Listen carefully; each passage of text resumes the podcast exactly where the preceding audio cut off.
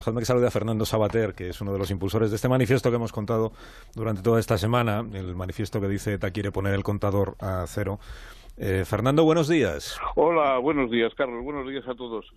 Eh, bueno, pues sí, efectivamente, eh, yo os estaba escuchando con mucho interés. Sí. Ayer en la, en la presentación del manifiesto en San Sebastián, una de las personas que había invitadas era Ken Houston, que es el portavoz del colectivo de víctimas de IRA, ¿no? Del IRA.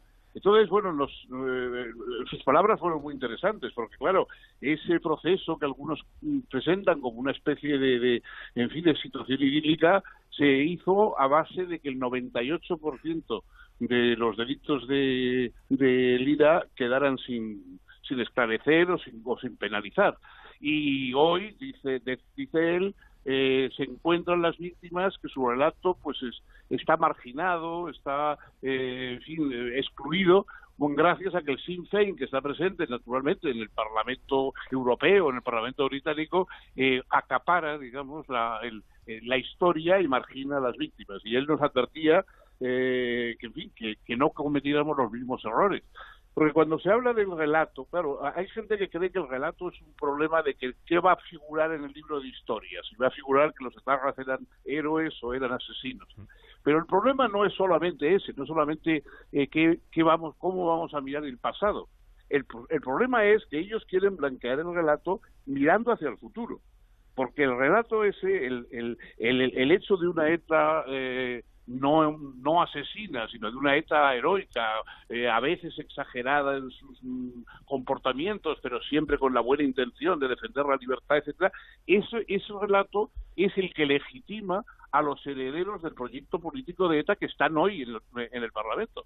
O sea, el, el, eh, la violencia ha desaparecido, pero el proyecto totalitario, excluyente, etcétera, que, que supone ETA no ha desaparecido, sino que está presente en el, en el Parlamento y va a estar más presente todavía. Eh, probablemente lo que está buscando es un proceso a la, a la, a la vasca para dentro de un año o, o, cuando sea. Entonces, claro, el aval para ese para esos para esos grupos es una ETA blanqueada, generosa, eh, heroica, etcétera, etcétera. De modo que el relato no es simplemente eh, quién va a tener razón, sino qué va a pasar y cómo se van a legitimar los procedimientos políticos a partir de ese momento.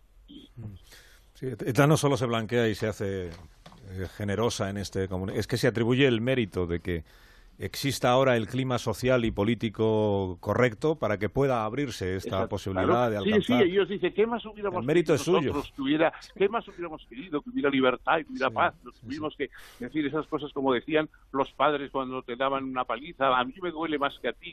Entonces, pues a ellos les duele más que a nosotros. Pero claro, el problema es que no es verdad. Es decir, es que nunca ETA ha estado a favor de la democracia, ni de la libertad, ni de la paz, y tampoco sus herederos.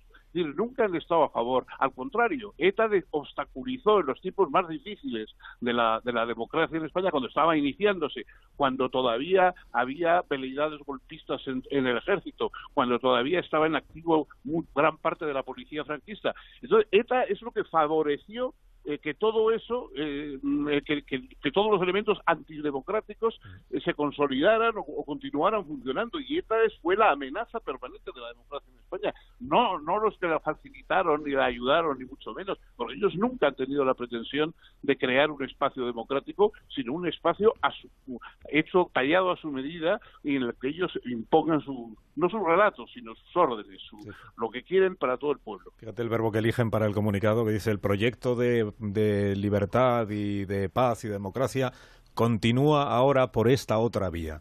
Exactamente. En los últimos proyecto 50 años político, has- has tenido un proyecto de paz y de libertad y democracia a base de matar gente 900 muertos. y ahora has decidido que continúa ya por esta otra vía que es ya no, ya no matamos a nadie.